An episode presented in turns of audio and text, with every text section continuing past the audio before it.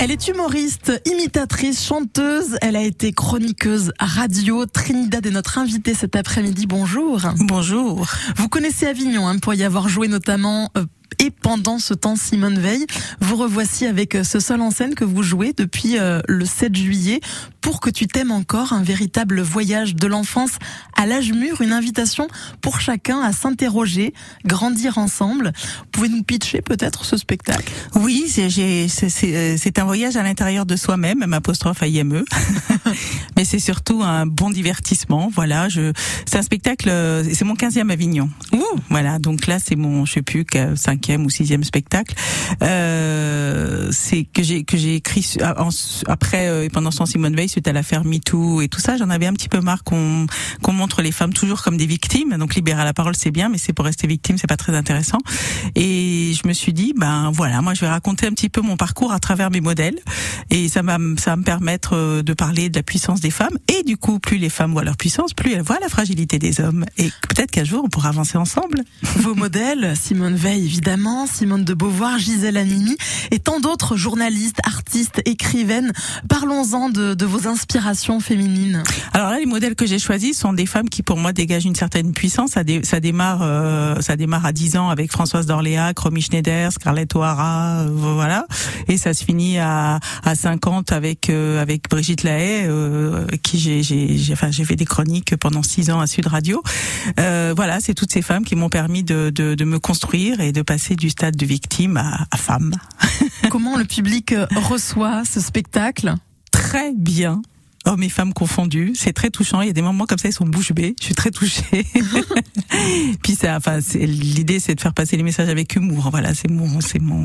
De faire passer des messages aux femmes, mais aussi aux hommes. Oui, c'est presque le plus important, j'ai envie de dire.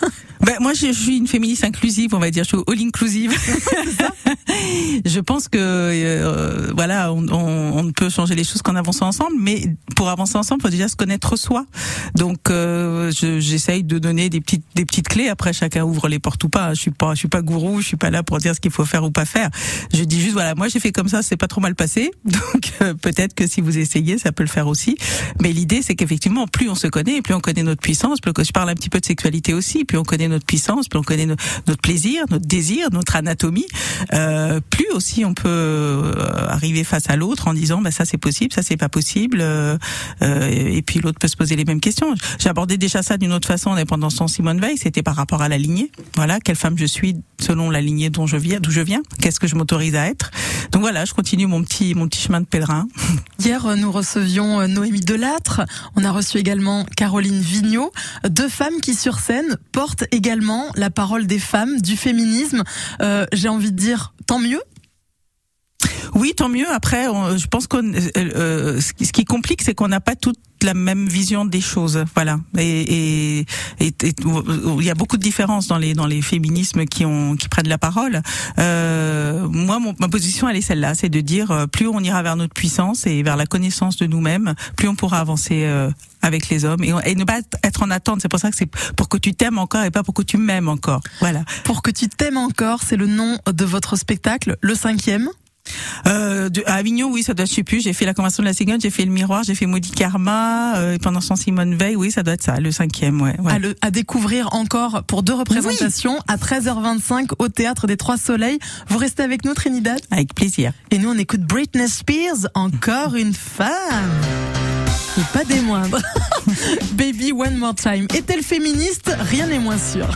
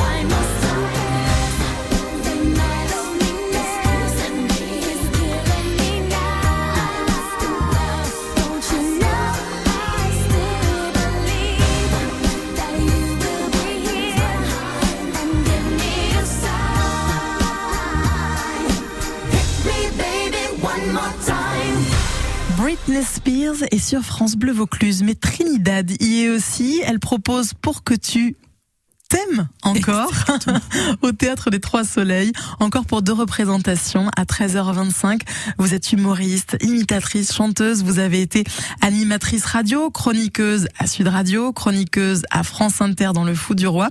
Vous êtes notre invitée cet après-midi pour nous parler de ce spectacle. Euh, cet après-midi, vous le jouiez encore une fois et vous me disiez hors antenne qu'il y avait une psychologue, une psychosexologue dans la salle euh, qui vous qui vous qui est venue vous parler à la fin pour vous dire quoi?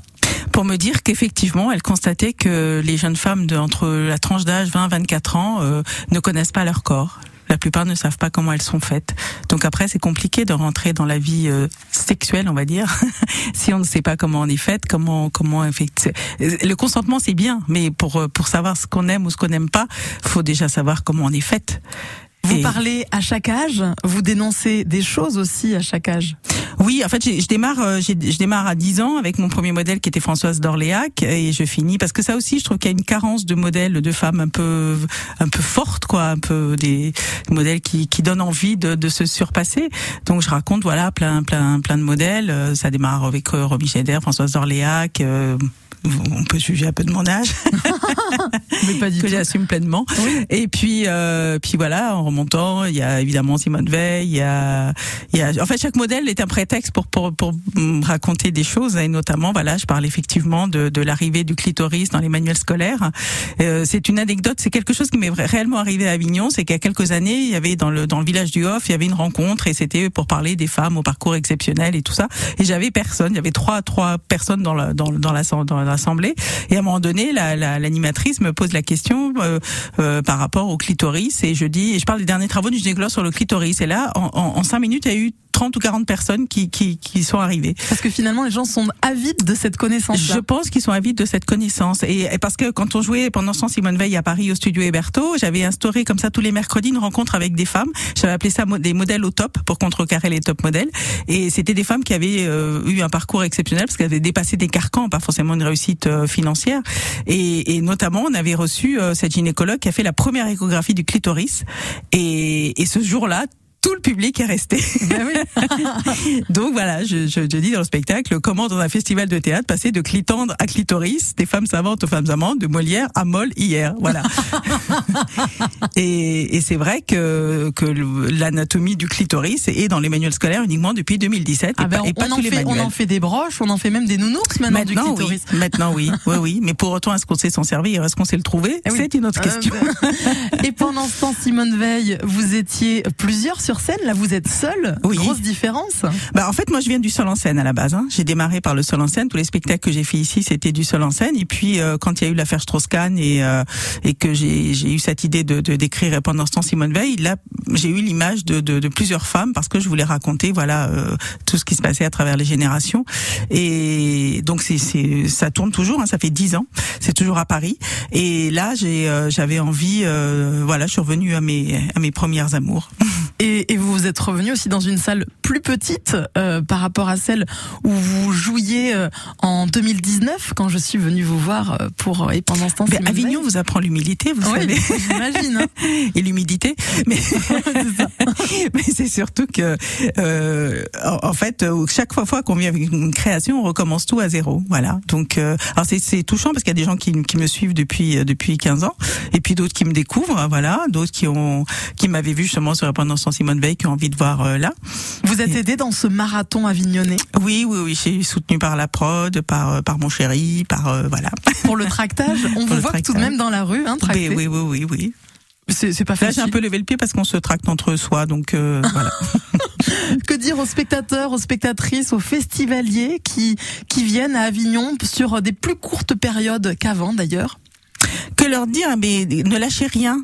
Continuez à aller dans les salles de spectacle continuez à vous faire du bien. Euh, si vous êtes déçu c'est pas grave vous en trouverez un autre qui sera qui sera mieux qui vous fera rêver qui vous embarquera. C'est vrai qu'on pardonne plus à un mauvais film qu'à une mauvaise pièce oui. mais mais ouais continuez parce que le spectacle vivant c'est quand même euh, ce qu'il y a de plus magique. On a quand même un des plus gros festivals au monde de théâtre et c'est extraordinaire. Donc, et puis euh... venez avec un, un programme non préétabli. Exactement voilà voilà, laissez-vous toujours une petite marge pour pour de découverte, de surprises, de rencontres, qui fait que c'est la vie, quoi.